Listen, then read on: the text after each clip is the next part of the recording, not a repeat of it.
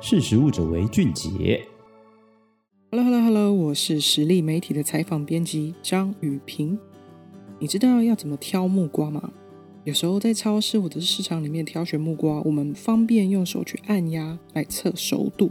如果你只看到表面只有一面绿绿的，导致你判断它可能还没有熟，那把它放在室温下，过没两天却已经过熟了。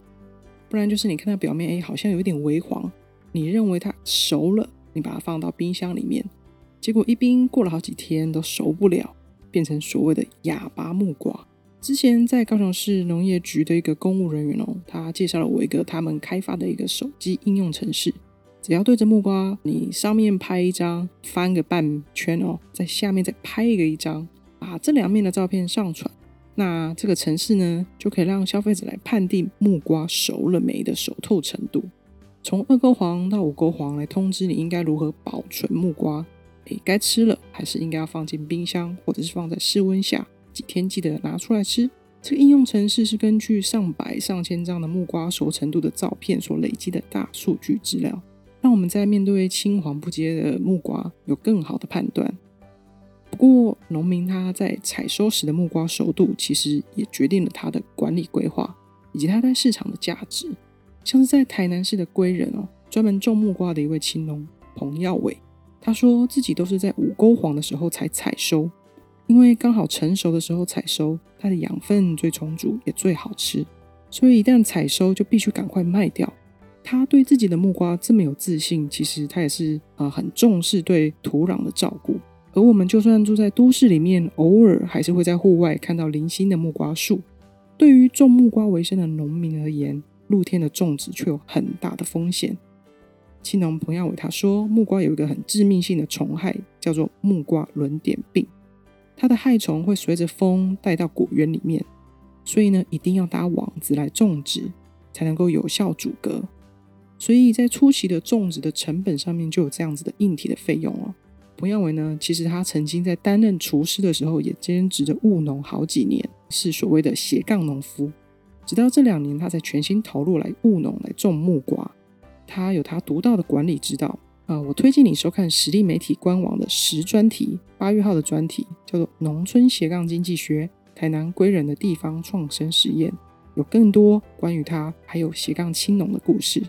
而木瓜的专业农夫一定会学到一个工作，叫做矮化技术。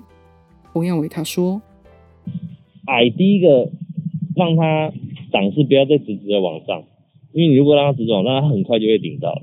所以这个时间嘛，矮化其实第一个是让它再低一点，然后第二个是让它改变生长方向，啊，第三个是它原本都在进行营养生长，就是它都在长叶，然后快速长大。”那你去做矮化的时候，会有让它有一点危机意识，会有一点破坏，那它的体内的荷尔蒙会有一点改变，会促进它开花。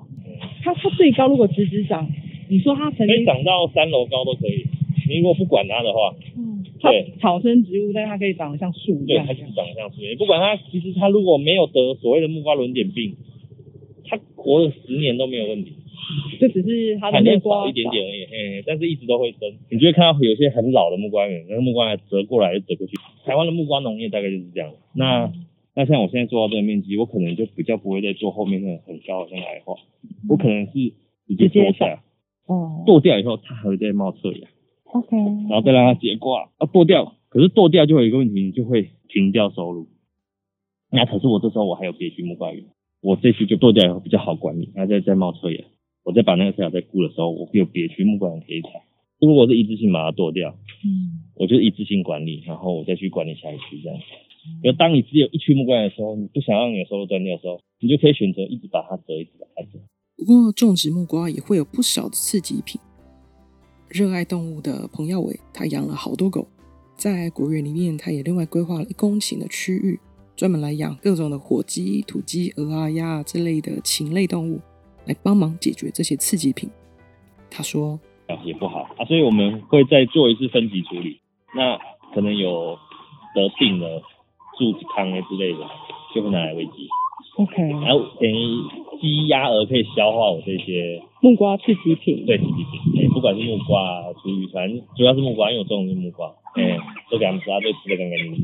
然后也不会让它在市场上破坏那个价格。嗯，然后生出来蛋又又很健康。木木瓜的蛋会比较黄红的，对对对。哦。因为木瓜还有胡萝卜素嘛。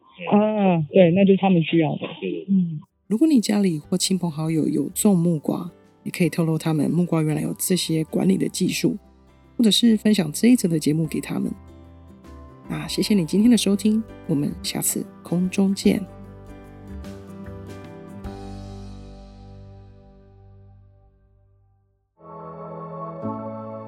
识食物者为俊杰。